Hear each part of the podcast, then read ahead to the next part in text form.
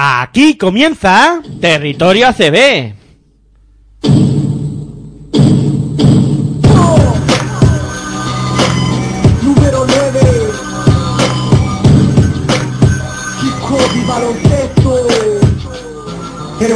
De la vida no sabía Solo dormía para esperar que llegara el día. Despertar para jugar, el balón me divertía Me acompañó en mi infancia y mientras yo crecía ¿Quién diría que yo de niño optaría Por el balón de baloncesto y practicar el básquet noche y día ¿Quién diría que de hip hop y baloncesto viviría Que por el básquet hasta el fútbol dejaría En el aula de clase jamás me encontraría Jugando básquet en el patio del liceo estaría Hola, muy buenas noches, bienvenidos a Territorio ACB, aquí en Pasión por Baloncesto Radio, turno para hablar de lo que está aconteciendo en los playoffs de la Liga Endesa ACB, concretamente Hoy abordaremos lo sucedido en las semifinales de la competición y bueno, hablaremos también un poquito de lo que va a dar de sí la gran final, esa gran final que arranca mañana mismo y que pues estamos ya dispuestos a presenciar y a vivir de una manera espectacular durante esta semana. Veremos hasta dónde llega, si nos vamos a tres partidos, si por contra serán dos. Veremos a ver qué depara ese Real Madrid-Barcelona del cual luego hablaremos, pero primero pues hay que comentaros como siempre que nos podéis escuchar a través de nuestra web en www.pasionporelbaloncestoradio.com, también a través de los dispositivos móviles, ahí tenéis varias opciones, descargar nuestra aplicación de manera totalmente gratuita, podéis hacerlo para escucharnos a través de ella sin ningún problema, también eh, podéis escucharnos a través de la plataforma iVoox, también podéis descargar la aplicación y nos ponéis en el buscador Pasión por el Baloncesto Radio y ahí apareceremos para que puedas eh, vivirnos, eh, escucharnos en tus orejas sin ningún tipo de, de problemas. Y luego, si no podéis escucharnos en directo, siempre os decimos que podéis recurrir al podcast, incluso recomendárselo a amigos, familiares que escuchen este programa, o suscribirse al canal de iVoox, que es siempre lo más cómodo, pero si no, luego también podéis buscarnos en Apple Podcast o incluso también en nuestra propia página tenéis la opción de, en la pestañita, eh, de podcast eh, poder descargar los programas sin ningún tipo de problema.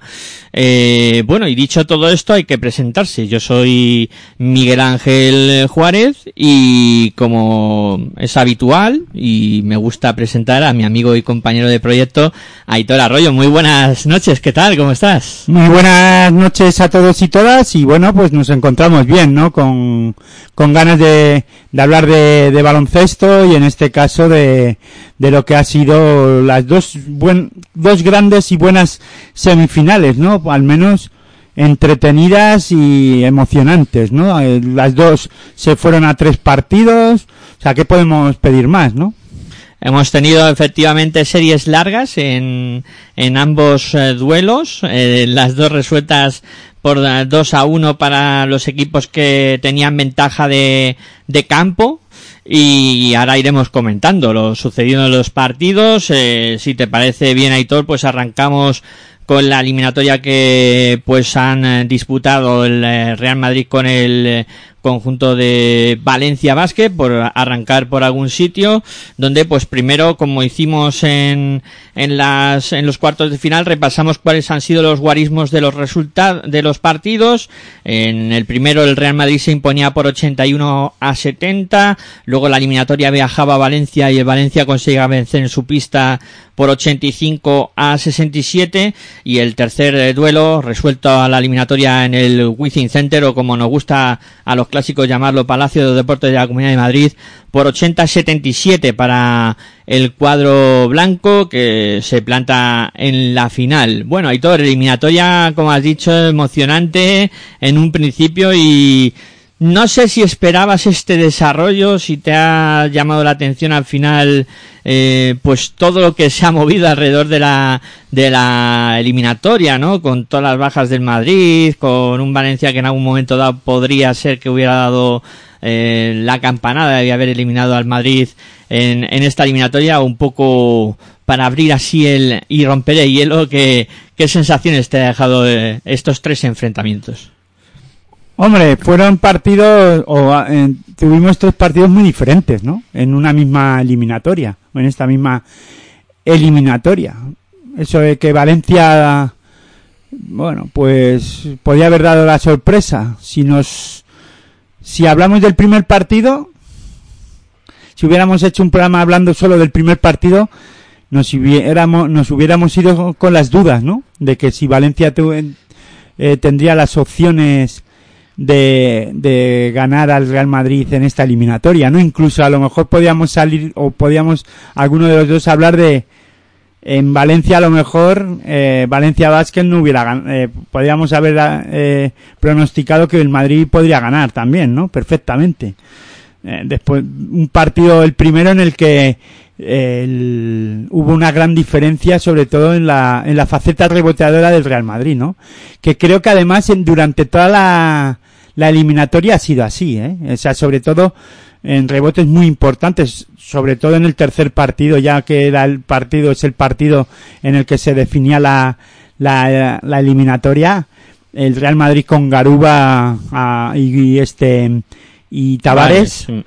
eh, fueron muy dominadores en esa faceta y en un, ya digo, en un partido en el tercero además, que fue muy importante ciertos, ciertos rebotes en ataque que el Real Madrid eh, cogió, ¿no? Pero centrándonos en el primer partido, ya no solo el hecho de los rebotes, sino también, fíjate, eh, el, el Real Madrid venía tocado en la, en la posición de, de base y no fue hasta los últimos minutos eh, del partido, de, de este primer partido en el que Valencia Basket eh, fue con actitud de presionar y de presionarle a los bases del, Real Madrid o, a todo el equipo eh, eh, ma- madridista, ¿no?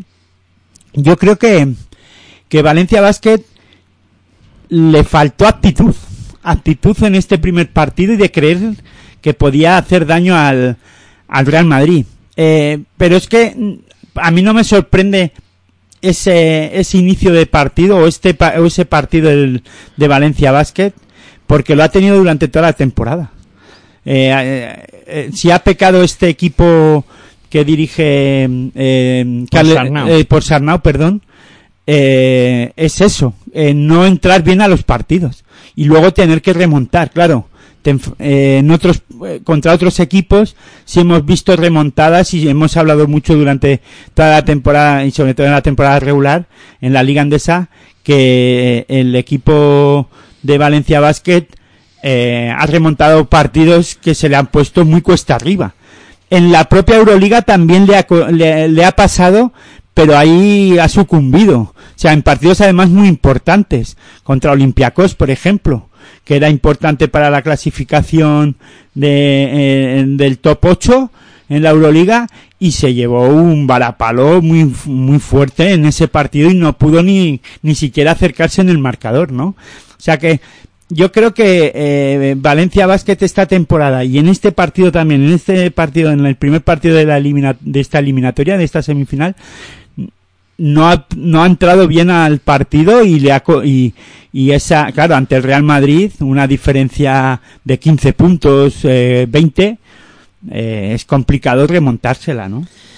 Al hilo de lo que comentabas, y ya has puesto muchas cosas encima de la mesa, tanto para este partido como, como para la eliminatoria, eh, hay algo que mm, llevo un poco dándole vueltas, ¿no? Todo, desde que empezó la eliminatoria y con esos problemas que tú argumentabas que tenía el Real Madrid en la posición de base. Mm, ¿Crees que, no sé, para mí Van Ronson, Guillem Vives, incluso, fíjate que tiene que recurrir Ponsarnau a Hermanson, ¿no? No sé el nivel de, de Van Ronson o, o Guillem Vives si te ha llegado a, eh, no sé, Pero decepcionar. ¿de qué partido podría- me hablas? Porque, por ejemplo, en el segundo partido, yo creo que Valencia Basket hace un buen partido, en, en general. Hablo en líneas generales. Eh, Hermanson en el segundo partido está muy bien también. Es verdad que a lo mejor, si hacemos un cómputo global de la eliminatoria, si me haces la pregunta con qué base me quedo, salvo a Sam Van Ronson, o sea, le doy un aprobado. Eh, a, a le doy un bien.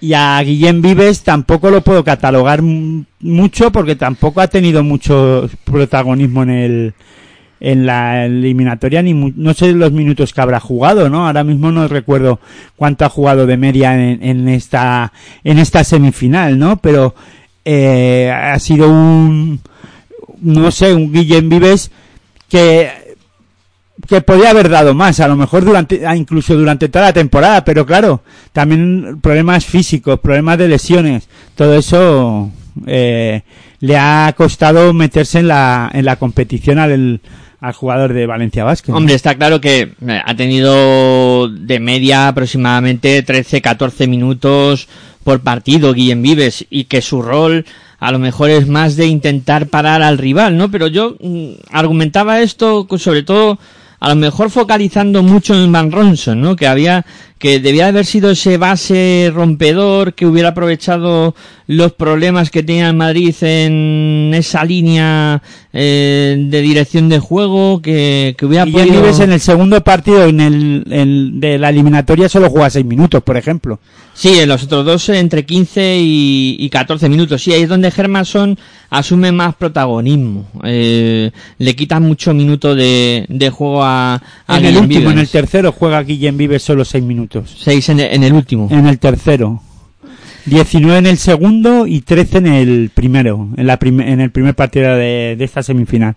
No son muchos minutos, ¿eh? Para demostrar lo que pueda dar un jugador, ¿no? Para ponerle una nota muy, en este caso, que le puedas calificar, diría yo, ¿no? Eh, Eso también es la confianza que le pueda dar, en este caso, su técnico, que le haya podido dar su técnico. Ha confiado más en Hermanson, por ejemplo, cuando Van Ronson ha estado en pista, que, que en el propio Guillem Vives, ¿no? Luego, lo que comentabas del tema de los rebotes y la pelea en el juego interior que han mantenido los dos equipos durante toda la eliminatoria, mm, está claro que eh, Garuba ha dado un paso o dos. yo pienso que Garuba eh, ha hecho muy buena temporada, o está haciendo una gran temporada, eh, y, y se destapa en este playoff. O sea, su se destapa, te quiero decir que destaca, sobre todo porque tiene ese, eh, el físico le da para para demostrar lo que está lo que es, ¿no? Y está funcionando, le, está eh, en este caso beneficiando ese poderío físico que tiene, ¿no? Eh, cuando vienen eh, se enfrentan a equipos muy mermados físicamente además, ¿no? Parece eh, ser que es el que mejor físicamente se encuentra en el Real Madrid, incluso en la propia Liga Andesa CB, ¿no? Eso se está demostrando día a día. Luego el poderío que tiene en el rebote, es capaz de ir a todo y, y además luego le coge, es que coge una gran cantidad de rebotes, ¿no? Y luego además en el partido más completo que hace Garuba en, lo- en los playoffs.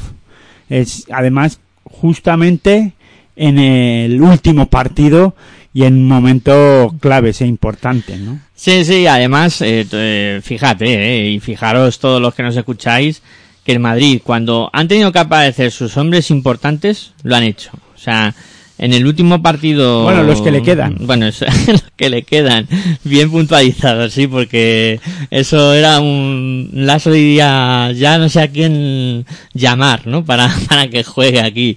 Eh, porque era un problema tras otro, sí que es verdad. Pero fíjate, el Jul, que aparece en el último partido sin entrenar, recién salido de la lesión, eh, tira de- del equipo, vamos, eh, como lo que es, es un mega crack, ¿no? No vamos ahora a descubrir a, Sergio Yul. Y luego Tavares también, aparece en el momento determinante, como tú dices, con el tema de los rebotes, siendo importante ahí en el, en el interior y poniendo las cosas muy difíciles tanto a Miki Tobi y a Boyan Duljevic, que yo no sé tampoco qué, qué sensación te han dado a ti estos dos jugadores, pero para mí muy por debajo del nivel esperado, tanto Dublevic y, Miki Tobi, que no han podido en ningún momento mm, con Tavares y, y Garuba, o sea, les han ganado la, la partida completamente los pivos de, de Real Madrid a los de, a los de Valencia Basket. Y te diría más jugadores que no han aparecido, incluso Prepelic, que también ha sido otro poco jugador desaparecido. Bueno, Prepeli ya sabemos lo que es. Voy a terminar, voy a hablar primero por el último jugador que has nombrado, Prepelic. Ya sabemos lo que es, es un jugador peligroso. Eh, a la hora de... Eh, a Prepelic hay que quererle lo, como es. Es un tirador que si tiene un- el día y si tiene los días, pues es, cafa- es capaz de romperte el partido y de hacer una gran actuación. Ya no solo lanzando de tres, sino recibiendo faltas y creyendo en ir hacia canasta con confianza. Es un jugador que puede hacer daño a las a cualquier defensa y a cualquier equipo, pero cuando no está bien, pues tienes un problema. El equipo tiene un problema. Apar- aparte, aparte de eso, eh, hablas de Miki Toby, pues jugador también que ha tenido una temporada irregular en todo momento. No hemos eh, hemos ido hablando de Miki Toby un día sí, otro no. Ha sido muy intermitente, ¿no? En, eh, durante toda la temporada y en esta eliminatoria, pues se ha vuelto a demostrar. Luego, además, este Dublevich. Bueno, yo con Dublevich ya vengo hablando, ¿no? Es un gran jugador, tiene mucha calidad, pero creo que no se está utilizando a- o en este caso eh, sí bueno no se está utilizando a Dublevich de la mejor manera.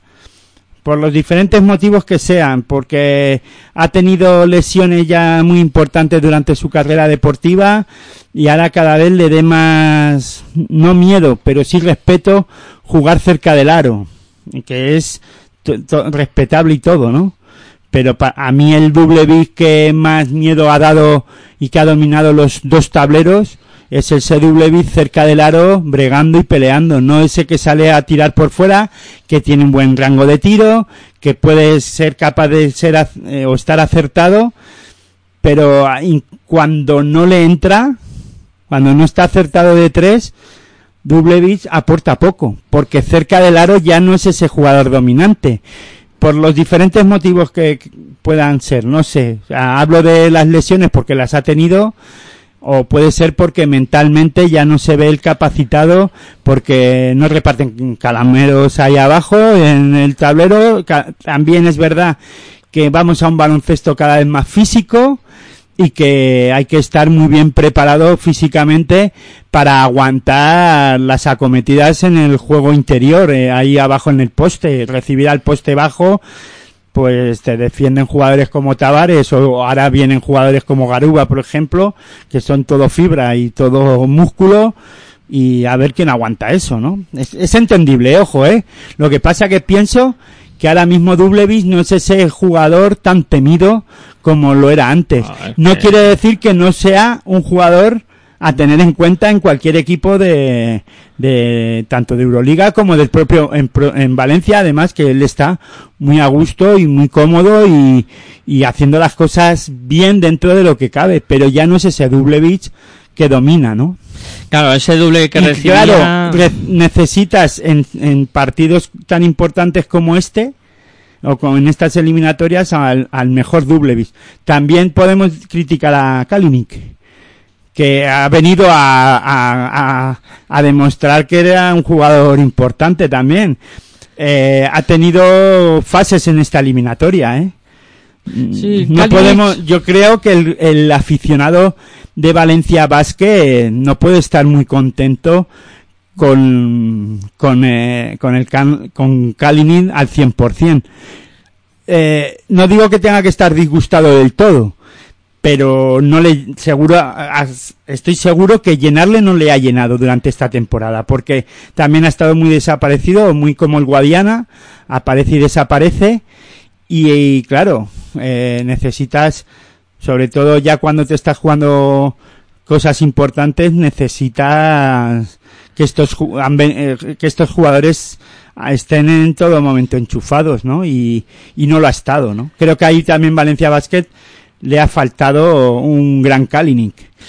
Sí, sí, me atrevería a decir también de Williams, eh, Derrick Williams, me atrevería a decir un poquito más de la Berry. Mm, Es que... Bueno, pero mm, claro, eh, y, que, y creo que también, y pienso, Ey, mérito del Madrid, eh, también. Claro, por eso, pero pero creo y pienso que Valencia Basket ha, ha dejado escapar eh, poder eh, doblegar al Real Madrid nuevamente, porque hay que decir que Valencia ya le ganó la liga o ganó una liga y ganó al Barça, al Madrid, vamos, que los, fue el primero de la liga, entonces, y creo que se la ganó al Madrid eh, en este caso, ¿no? Pero eh, debe de ser, eh, creo que en esta ocasión, por, por el, la plantilla que tiene Valencia Basket y como llegaba el Real Madrid, creo que ha, ha dejado escapar una oportunidad. Lo que pasa es, claro, el Madrid es el Madrid y siempre compite y tienen un nivel de competición de, y competitividad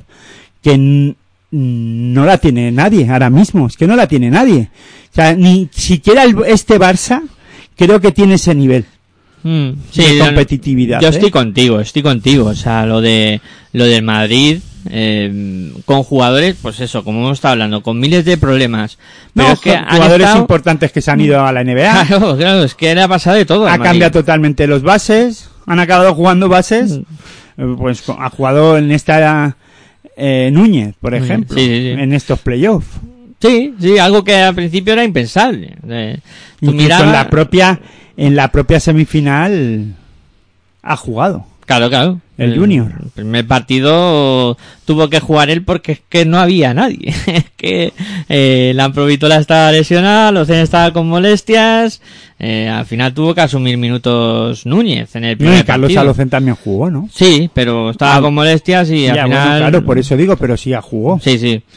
Pues eh, que al final eh, dices que jugadores como Taylor, como Rudy, como Caser, Pues que Mm. hay un hay una acción de Rudy Fernández quitarle quitándole un balón a Van Ronson, quiero recordar que fue que eso es- te da muestra lo competitivo que es este equipo.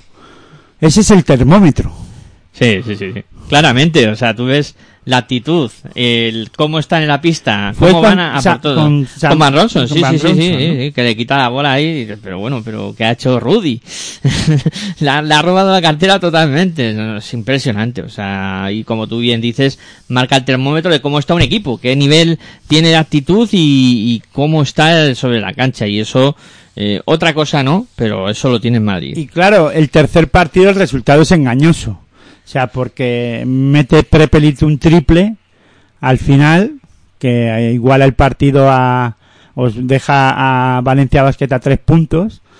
Pero hubo una acción anterior de ataque de Valencia Basket que, Prepe, que Prepelin no se atrevió a lanzar, que esa sí que era para intentar empatar el partido o ponerse a uno, creo recordar, o Sí, sí, alguna sí, cosa sí. así y no no lanza no eh, hacen un- hay un cúmulo de despropósitos en ese ataque y pierde el balón el equipo Taronja y el Real Madrid aprovecha para ponerse seis arriba y después este eh, porque hay una técnica anota y tiran tiros libres bueno yo sé que al final acaban seis arriba el Sí. Madrid en la última jugada del partido Prepelit anota pero es totalmente engañoso ¿no? Es para maquillar un poquito, incluso... No, bueno, más que maquilla- maquillar, el partido está igualado. Es verdad que Valencia Vázquez tiene opciones es, verdaderas de poder estar más cerca en el marcador, incluso darle la vuelta, pero no es capaz de hacerlo porque el Madrid eh, está bien defensivamente, ¿no? Hay dos acciones que seguro que los eh, aficionados de Valencia tienen en la retina de la Berry.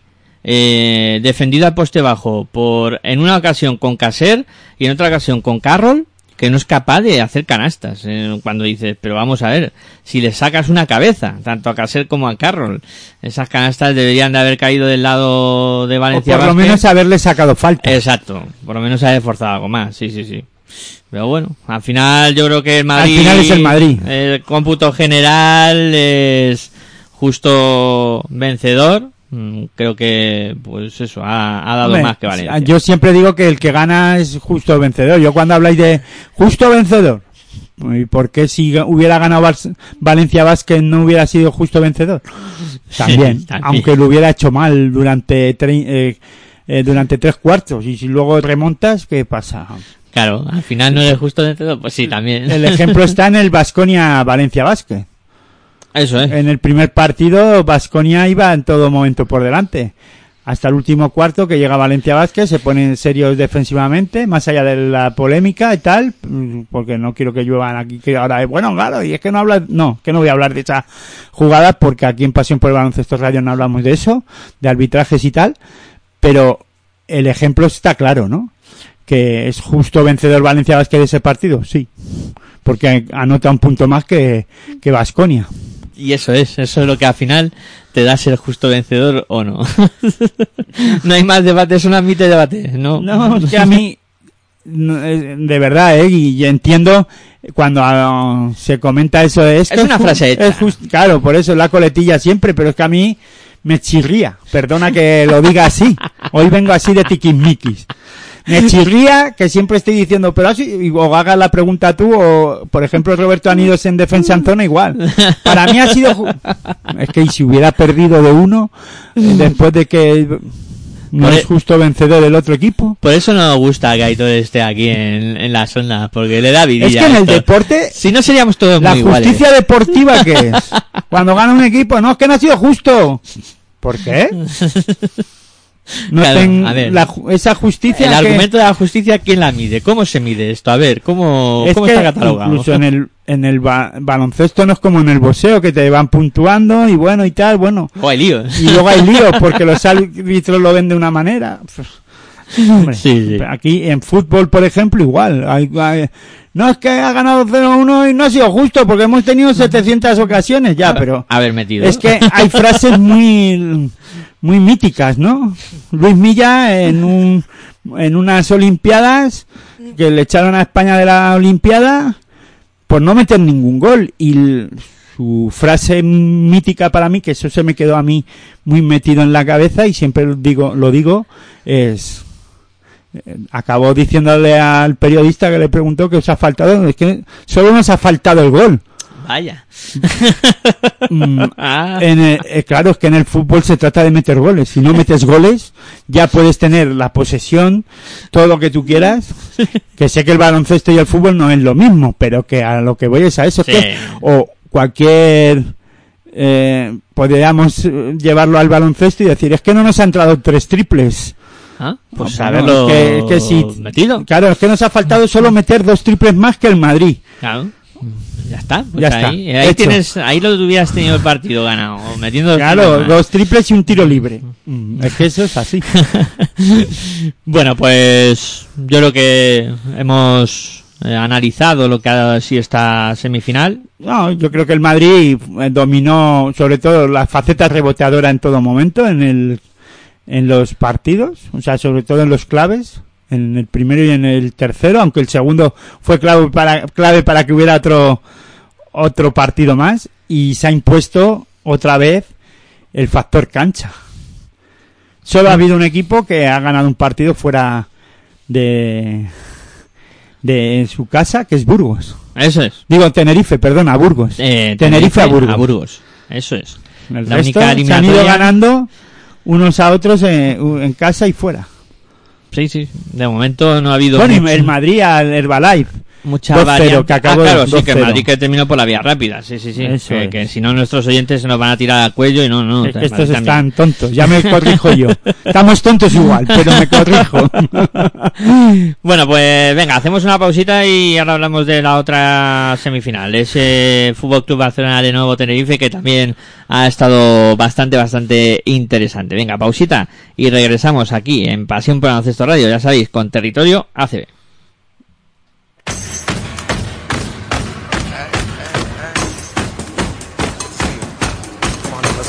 Estás escuchando tu radio online de baloncesto. Pasión por el baloncesto radio.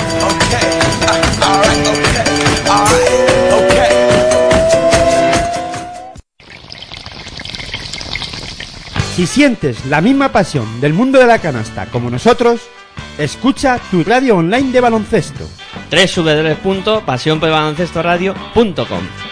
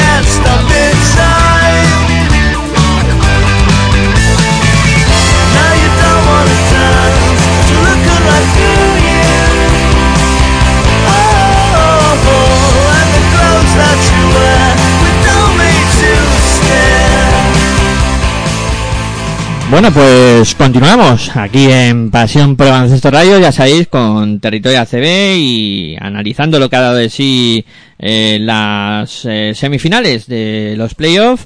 Y ahora vamos a hablar de la eliminatoria que ha enfrentado al eh, Fútbol Club Barcelona y el Lenovo Tenerife. También vamos a poner encima de, de la mesa los, los resultados que, que ha habido en, en la misma y así pues nos, nos situamos. A ver, el, la eliminatoria también se ha resuelto por, por la vía rápida. ¿Qué vía A- rápida? dos a- 2-1. al 2-1, no por la vía rápida, perdón, eh, que, que me despisto yo. Y bueno, decir que en el primer partido muy claro para el Barcelona, 112 a 69. Eh, la eliminatoria viajó a, a Tenerife, donde Lenovo Tenerife se impuso por 80-68. Y en el tercer partido, eh, disputado en el día de ayer, el Barcelona se imponía por 89 a 72. Eh, bueno, mm, también un poco Aitor buscando sensaciones. eh, ¿Esperabas esta eliminatoria que se desarrollara por estos derroteros? ¿Ha habido algo que te haya llamado poderosamente la atención de la misma o, o más o menos el guion esperado? A ver, yo no esperaba este guion, primeramente, tengo que reconocerlo. O sea, no lo esperaba porque también pensaba, igual que en la eliminatoria anterior, en el que el Tenerife estaba ante una oportunidad de ponérselo, no digo de ganar, aunque dije que para mí iba a ganar Tenerife 1-2 en la eliminatoria, 2-1, como queráis decirlo. Pero bueno, también eh, yo también lo pe- pensaba que, que podía ser una quimera lo que estaba diciendo y una locura, ¿no? Pero bueno, eh, agarrándonos un poco a lo que ha ido haciendo Tenerife eh, durante la temporada y dije además con una con unos argumentos que creo que son muy válidos en el que es un, ha sido un equipo muy sólido eh, Tenerife durante toda la temporada también eh, es verdad que mm, le- a Tenerife le costaba ganar durante la liga regular y durante los enfrentamientos ante equipos de Euroliga siempre le ha costado ganar o no ha ganado. Y aquí le gana una- un partido al Fútbol Club Barcelona, ¿no? Pero mi sensación como tal era, bueno, pues ve- veía un, a un Tenerife capaz de hacerlo, ¿no? De hacer la hombrada, ¿por qué no? Bueno, me he quedado un poco decepcionado, no, no es la palabra, porque ya está claro que al final eh, a un equipo como Tenerife le tienes que pedir que compita y al menos le, como bien he dicho y me voy, a repetir es que le ha ganado un partido en la eliminatoria y al menos se pueden ir contentos de eso y de que eh, bueno pues no han podido soñar algo no de todos los tinerfeños y el equipo de mm, Lenovo Tenerife soñar en que han podido han estado por- primera vez en una semifinal y que han, han podido ganar un partido y defender lo que son sus colores ante todo un fútbol club Barcelona de la manera que lo han hecho no me quedé, me quedé un poco frío en el primer partido y dije que, era, que ese partido era clave era clave para ver si era capaz Tenerife de, de competir y de ponérselo complicado al Fútbol Club Barcelona en el global de la eliminatoria. Y ahí salí con una frustración no en ese aspecto. Dije más de lo mismo.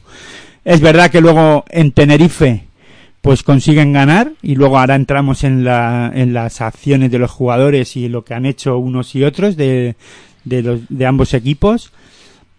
Pero claro es que luego en el primer en el segundo partido son capaces de ganar como digo y en el tercero luces y sombras. Primera parte buena segunda el Barça eh, apisonadora defensivamente hablando. O sea es que creo que eh, el, el primer partido y el tercero son los que realmente te deja con esa sensación de que era complicado ganarle la eliminatoria porque cuando el Barça se pone también muy serio en defensa, tiene flashes, es verdad, y, y tiene momentos, pero si se ponen serios son, es muy complicado y sobre todo cuando están Brandon Davis en pista o el, pro- o el propio Pau Gasol eh, y luego Corey Higgins, Kai Curie que lo está haciendo muy bien en los playoffs hasta que se sale, están a un buen nivel y cuando está Volmaro también se nota. Y luego eh, a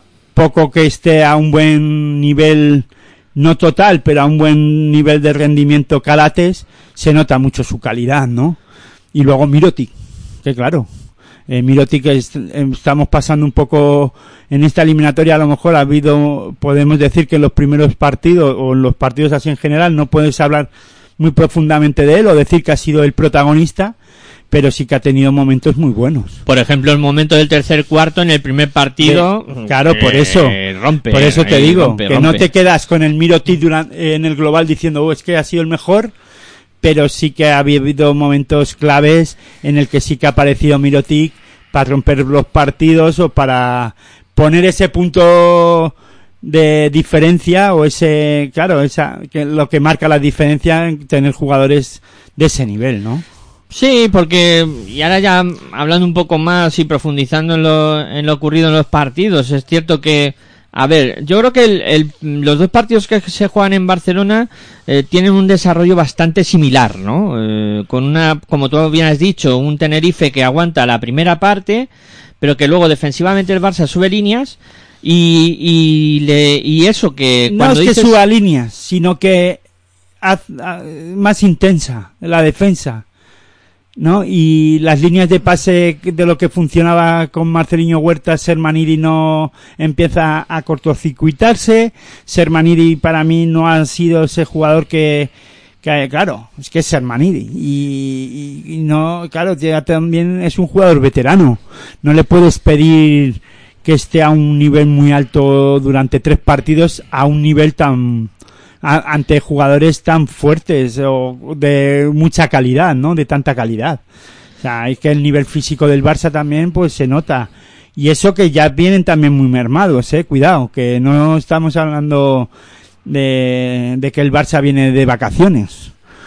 que está siendo una temporada muy dura también para ellos. Sí, sí, no, es que el Barça en, en 15 días está jugando 10 Pero partidos. claro, tú ves a Pau Gasol, por ejemplo, claro, es que me va a decir, claro, que me vienes a hablar de Pau Gasol, sí, sí, pero 10 minutos de Pau Gasol a un, a un alto rendimiento, cuidado.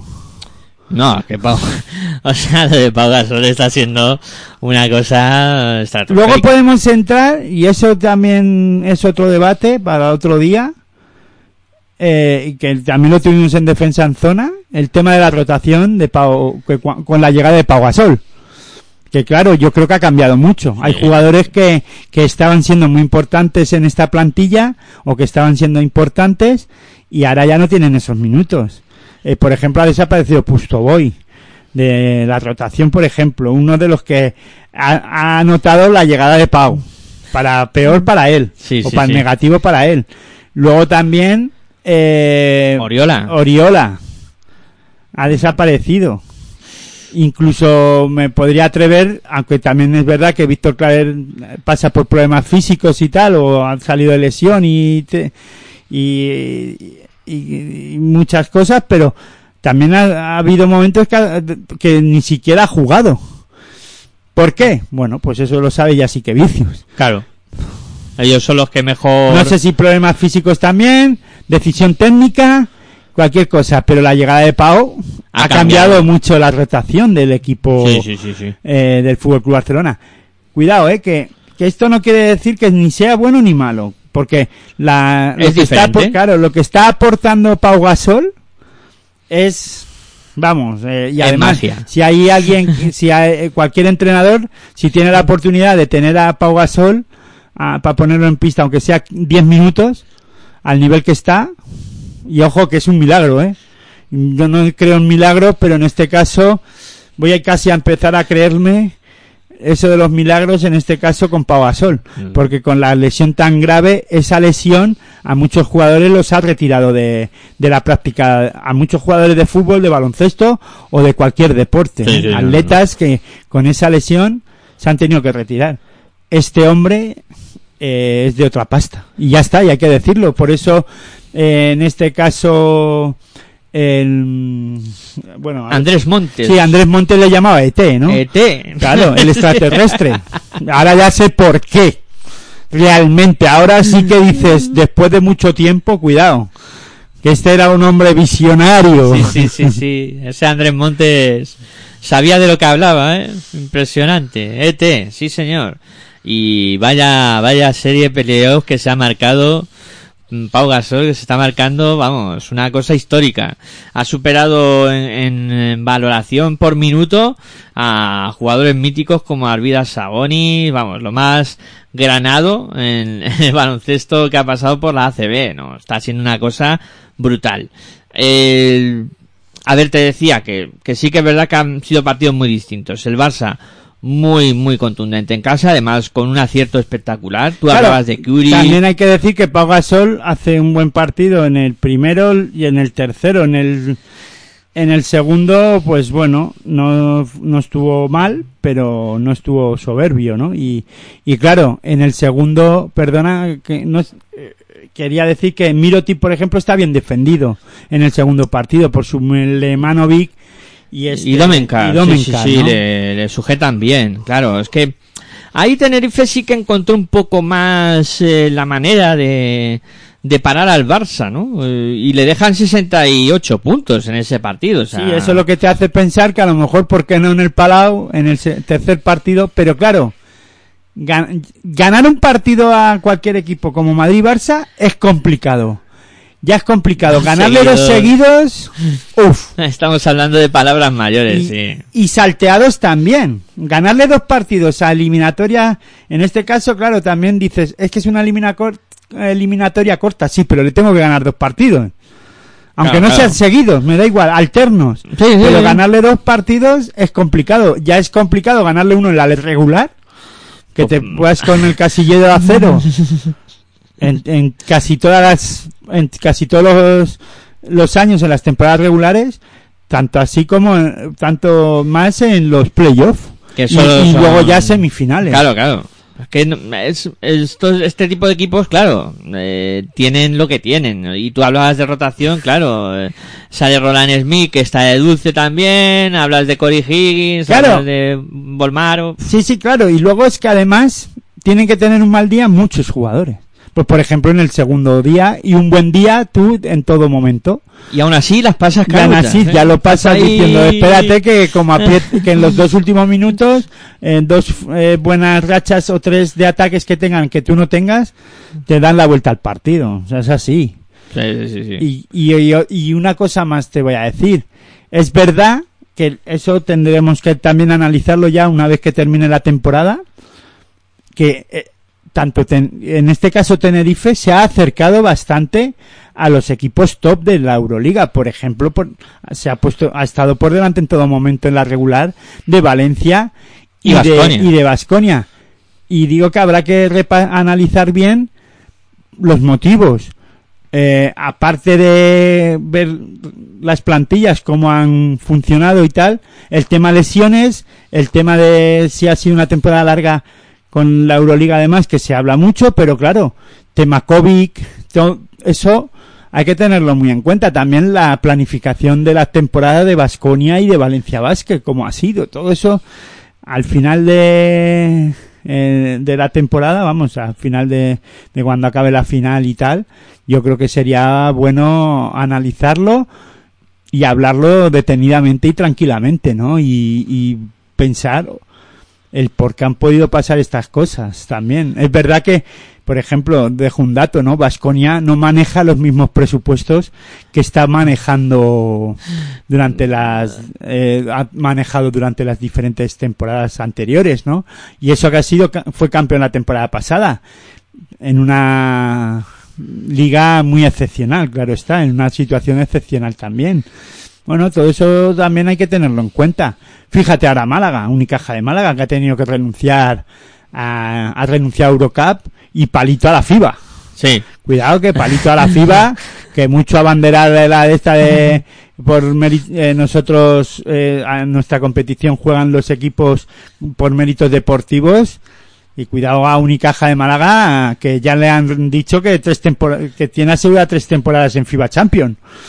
Mm, ojo, palito y tirón de orejas a FIBA, que mucho decir es que fíjate lo que hace Euroliga, pero es que vosotros estáis copiando más o menos lo mismo. Consejos vendo que para mí no tengo, ¿no? Eso es. Eso es, eh, en fin, eh, veremos a ver, ¿no? Porque es verdad. eh, Entiendo el pasito atrás de, de Unicaja de Málaga que diga yo quiero jugar FIBA Champion, pero gánatelo en la, en la pista.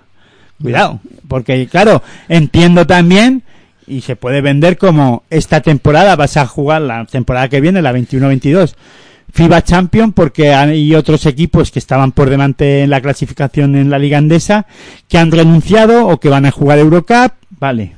Esto te lo compro. Pero que digan no, después tienes dos años más en los que pase lo que pase en la competición liguera, vas a clasificarte. Eso ya no me gusta. Ya eso es crear un precedente. Eh, no, eh, no es, es copiar, peligroso. no, es copiar a lo que ha hecho Euroliga o lo que está haciendo Euroliga con la con la Euroliga y con la Eurocup.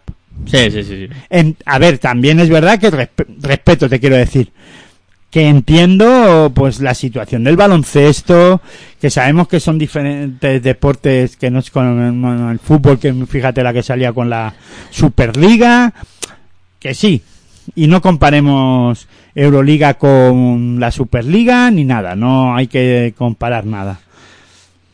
Y entiendo también que se gasta, vamos, entiendo a los que, o sí, los entiendo, pero no comparto la opinión, ¿no? O, que, que no se deba de clasificar por, por lo deportivo a las competiciones europeas que mucha gente puede pensar, lo piensa porque, claro, yo soy un romanticón del deporte y en este caso del baloncesto, ¿no?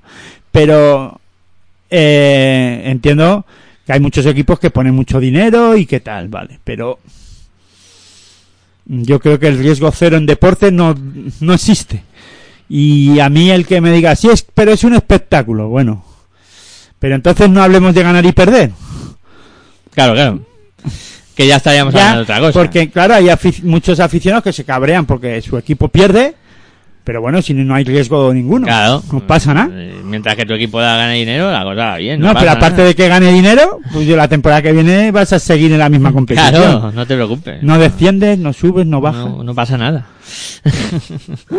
sí, no, eso es un debate arduo, ¿no? Que también... No, pero que no vamos a conseguir a dar la vuelta a esto. No, yo porque, creo que es... porque los que mm, dirigen los designios de nuestro deporte, en este caso de la canasta, pues tienen metido en la cabeza otros, otras otras cosas. Y entiendo el tema económico, ¿eh? Cuidado que, que claro, eh, tiene que primar lo económico también.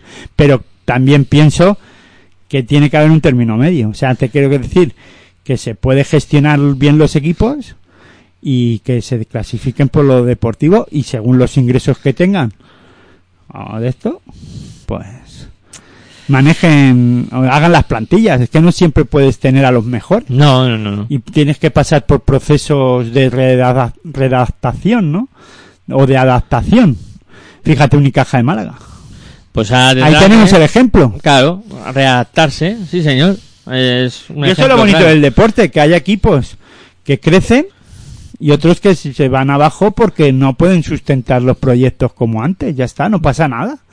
Eso también los los, los que somos aficionados tenemos que pensarlo y, eh, muy detenidamente y que no se acaba el mundo. Para nada, para nada. Que lo que lo importante es que tu equipo no desaparezca.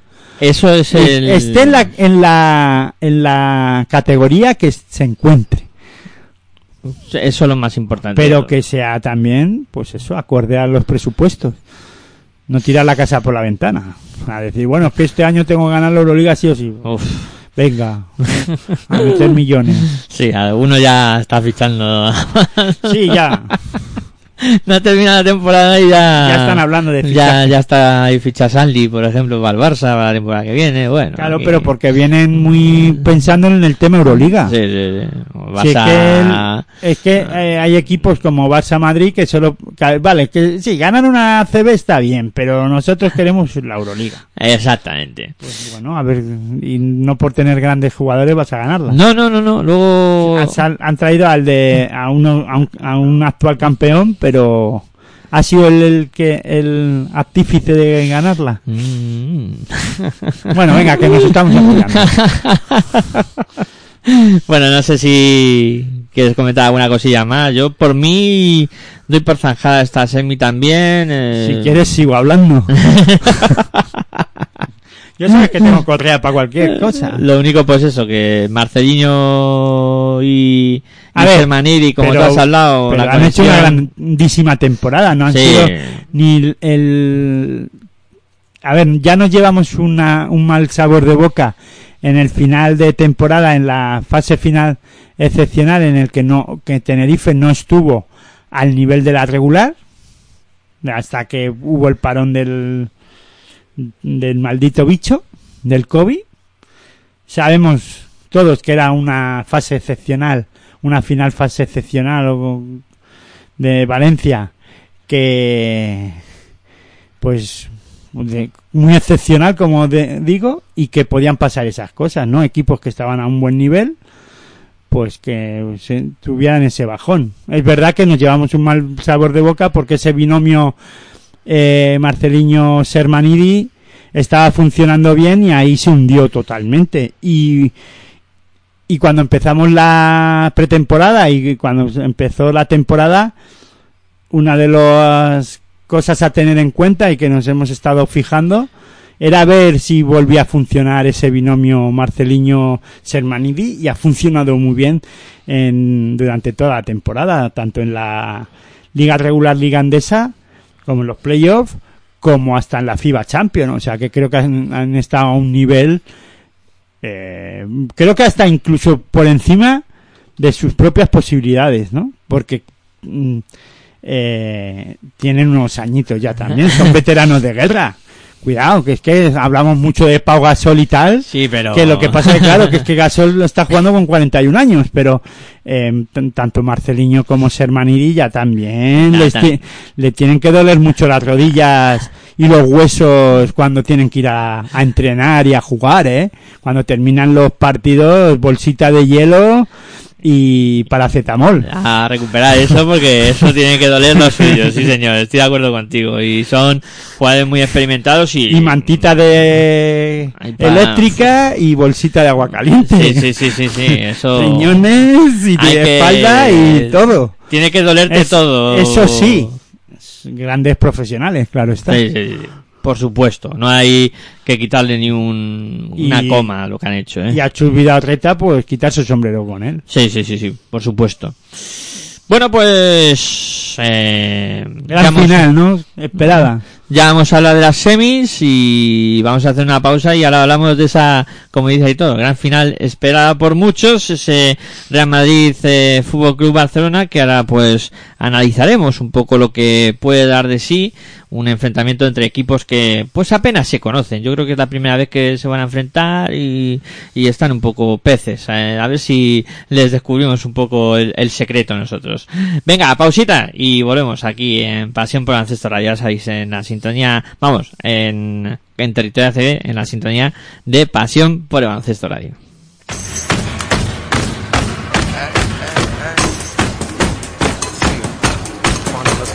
Estás escuchando tu radio online de baloncesto.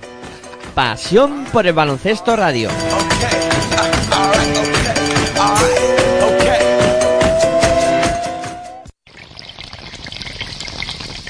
Si sientes la misma pasión del mundo de la canasta como nosotros, escucha tu radio online de baloncesto. www.pasionporelbaloncestoradio.com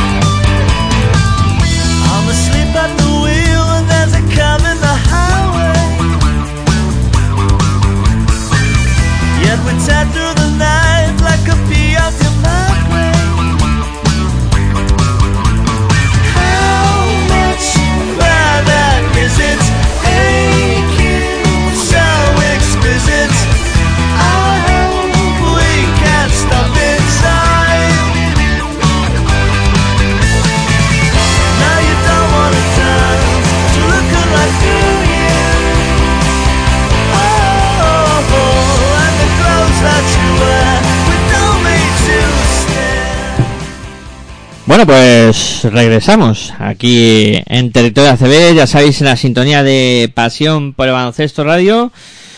Y llega el momento decisivo, la final de los playoffs de la Liga Endesa ACB. Madrid Fútbol Club Barcelona con ventaja de campo para el cuadro blanco. Bueno, mm, es que eh, ¿Qué podemos decir que no se haya dicho ya de, todo, de, de esta eliminatoria, de estos dos equipos, de lo que hemos visto durante la temporada? Ahora mismo, yo, Aitor, tengo muchísimas dudas de qué es lo que puede pasar en la eliminatoria. Porque, mm, sinceramente, no veo a ninguno de los equipos, a ninguno de los dos, a su mejor nivel. O sea, veo eh, muchas dudas, tanto en el Madrid como en el Barça. Y creo que Tenerife y Valencia han sacado también muchos de esos problemas que a lo mejor estaban ocultos o que no se veían claros y que le han podido dar muchas pistas tanto a Vicios como a Pablo Lasso de por dónde hacer daño al equipo rival. Eh, si yo ahora mismo me tuviera que mojar, diría que va a ganar el Barça, pero con muchas, muchas dudas. No sé qué, qué sensación y qué opinión tienes tú sobre, sobre esta final. Bueno, a ver, partiendo de la base que yo ya, eh, cuando me preguntabas qué, qué podía pasar en general en los playoffs, yo pensé que el Barça no iba a llegar a la final. A ver, y también me podéis tachar todo el mundo, tú estás loco, porque dices eso? Eh, bueno, yo me, me agarraba al clavo ardiendo del tema de la Euroliga, tanto si la ganaba como si la perdía el Fútbol Club Barcelona. Yo ya venía con los deberes hechos, ya pensándome, yo ya me, ya me, ya cuando llegó el Barça a la, a la final full de la Euroliga, yo ya me estaba haciendo mi composición de lugar en la cabeza, ¿no? Yo pensé que iba a caer, ¿no? El Fútbol Club Barcelona y sobre todo después de perder la, la propia Euroliga. O sea, incluso estuvo eh, en la, contra las cuerdas en los cuartos de final. y eso que sí que ahí sí pensaba que, que iba a pasar el Barça, pero no pasándolo tan con esos apuros y pensando en que es pasaba esos apuros contra el Juventud, ¿por qué no contra el Tenerife? Bueno, pues no se ha dado, ¿no? Ha llegado a la final y bien llegado además. Yo no le voy a quitar el merecimiento porque es, eh, no puedo hacerlo porque ha, llegado, ya está, no, no vamos a entrar más a valorar, ¿no?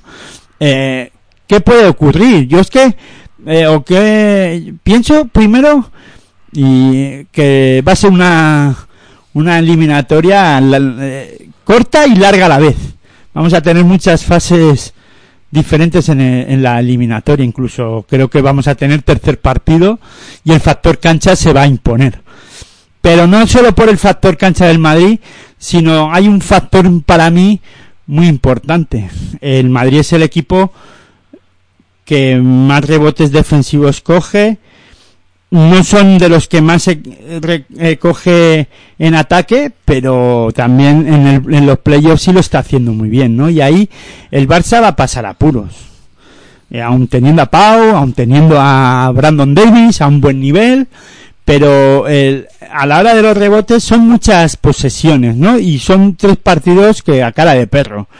Eh, además, incluso puedo, creo que puedo hasta vaticinar que va a haber mucha diferencia en los dos primeros partidos en los resultados, creo, ¿eh? Yo hablo en mi opinión. Eh, que puede haber una amplia, como ha pasado en todas las eliminatorias, incluso entre ellos, entre en los cuartos quien siempre ha ganado el de casa y no es que, por ejemplo, Valencia y, Tenerife hubieran ganado con una diferencia abismal, pero bueno, se ha habido diferencia de 10, 12 puntos. Sí, sí, sí. Eh, no sé si me explico, ¿no? Pues yo creo que aquí va puede ocurrir lo mismo, puede, no sé si va a ocurrir, pero podría ocurrir y después jugárselo todo a, al último a que sea muy igualado. Pero sobre todo creo que el factor pista y el tema rebote para el, es un puntito a favor para el Real Madrid. Creo que eso es como todo el mundo dice, eso, los pequeños detalles, creo que está ahí la cosa, que va a estar ahí. Y luego la defensa. Eh, la intensidad defensiva del Madrid, el nivel competitivo y el nivel defensivo, el Barça va a ser capaz de, de adaptarse a ello. Ya tenemos un precedente en la Euroliga. No fue capaz de adaptarse al- a, ese nivel defensivo de Efes, ni de, incluso yo diría más, incluso de Milán en algunas fases de, de la semifinal de la Final Four. Ahí Sí. creo que va a estar la clave. A ver, eh... Independientemente de las bajas que pueda tener el, el Real Madrid, pero claro, tiene a dos, tres jugadores en el juego interior, eh, tanto Pourier como Garuba, como Tavares, que le dan un nivel atrás en el juego interior alto defensivo y luego los pequeños muerden. Es que JC Carroll Caseur, no me digas. Y Eh. Si luego Rudy está a un alto nivel, Rudy Taylor le dan un también Claro, ahí- yo voy pensando en el tercer y último partido en el Wiking Center.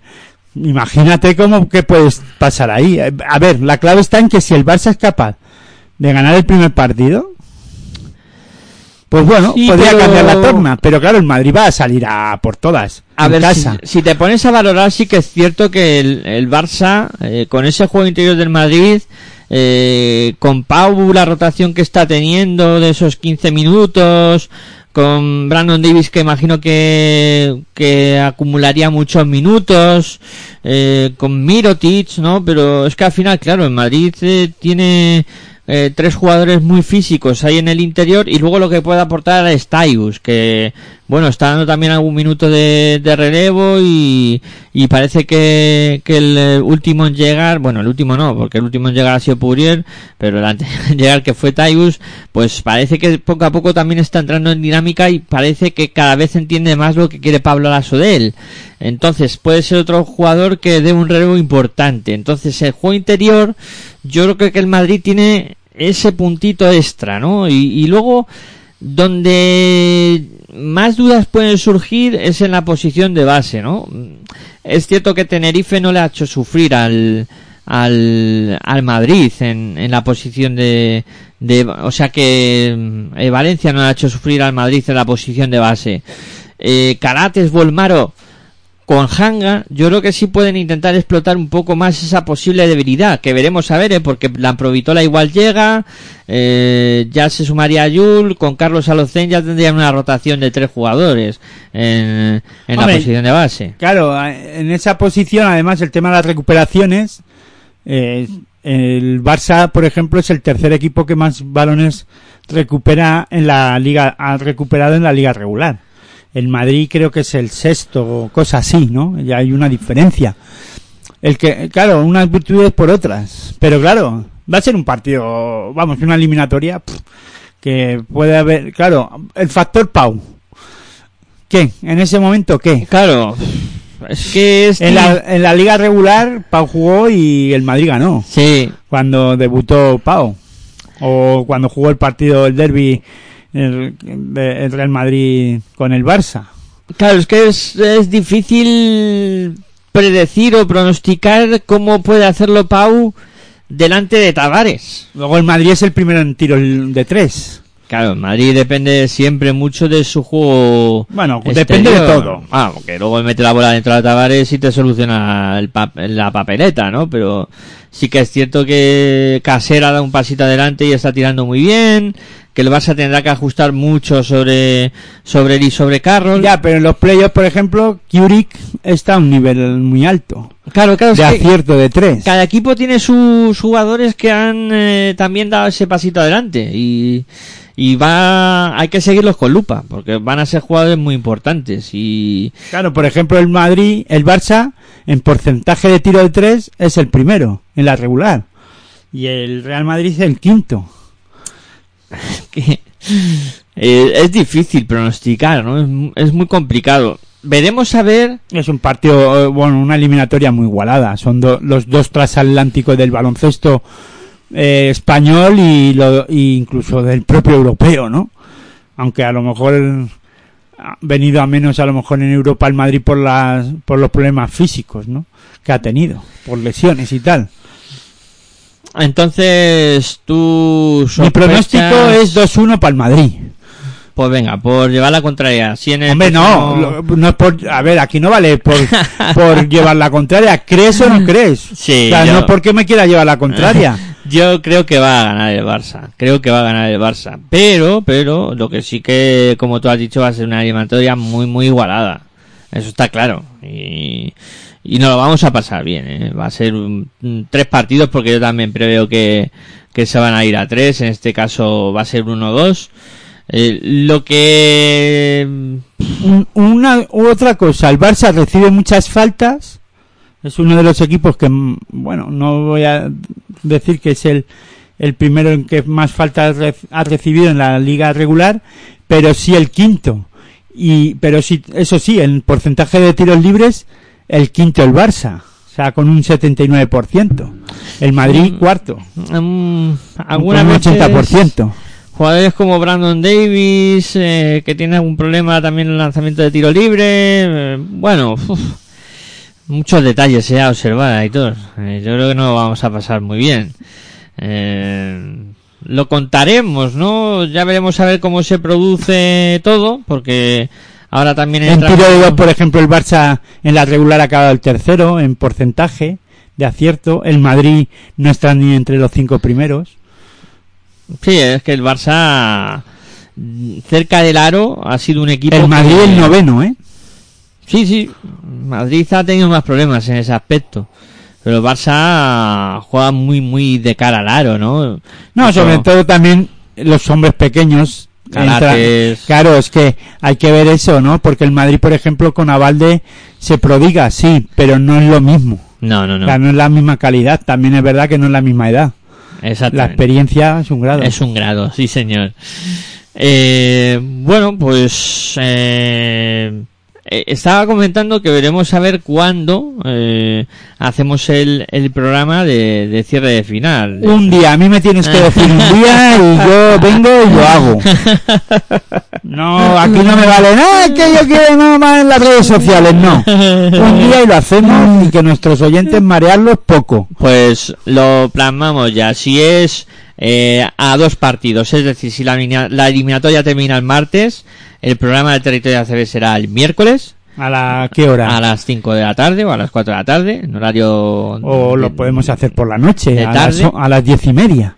Ahí, bueno, Ah, no, que tiene... Cuadraremos. Que hay, de- que hay las chicas, vale. Entonces a las 5 de la tarde, es verdad, que no me acordaba del europeo, del eurobásquet de chicas y es que la selección española puede jugar. sí, que también hay una montada que no. Que ha habido dos casos positivos. Sí, pues de- eso. Por COVID. Si martes 17 termina. A las 4 de la tarde, el territorio miércoles. Y si termina el jueves, el lunes eh, 21, haremos territorio. Eh, Sí, todo por el tema de por el tema del eurobásquet. Correcto. Todo, es que claro, aquí en Pasión por el Baloncesto Radio nos tenemos que adaptar a los calendarios de todas las competiciones. Eso es. Y el momento libre que nos deja el Eurobásquet femenino para hablar de la Liga Andesa ACB en este caso es el lunes. No sé a qué hora, pero el lunes. ¿A qué hora? Lo haremos en horario nocturno, en este caso, a las 11 de la noche. 11 de la noche. Sí. No puede ser 10 y media. 10 y media. Media horita Venga, antes. Media horita antes. Así no hacemos Para poder irnos a nuestros- dormir antes. Eso es. Así no hacemos trasnochar a nuestros oyentes. No, y nosotros, que también necesitamos descansar para cargar pilas, para seguir continuando hablando del Eurobásquet, luego Del preolímpico, del preolímpico y de todo, de los y los. Juegos Olímpicos y de todo. Vaya veranito, ¿eh? Eso sí, podíamos entrenar a las 11 de la noche porque en los Juegos Olímpicos trasnochar vamos a trasnochar un poquito también. bueno, chicos, venga, que... Partidos a las 2 de la madrugada. Sí, ahí, ahí. Ya echo de menos esas cosas. Venga, vamos eh, cerrando este territorio de ACB.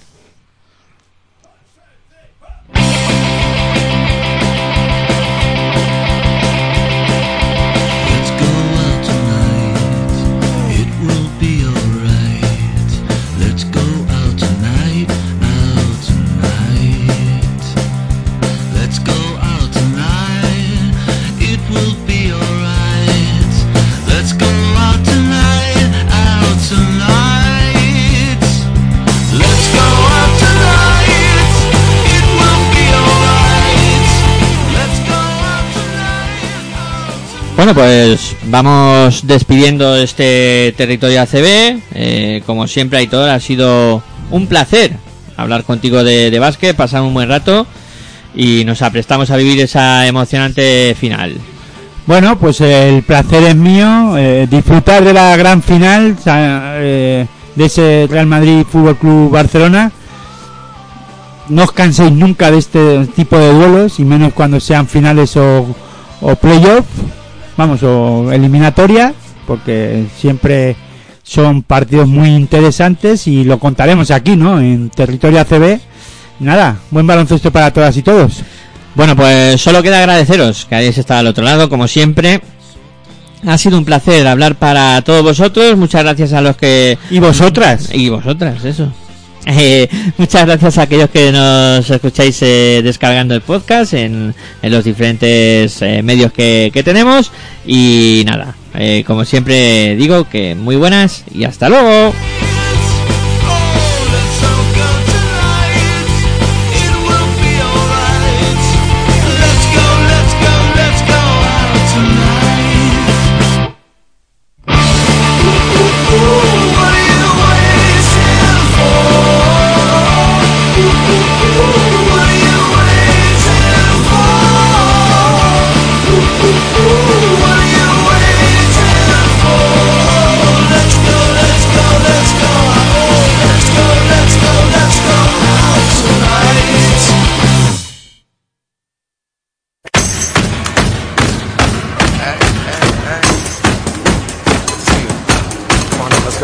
Estás escuchando tu radio online de baloncesto.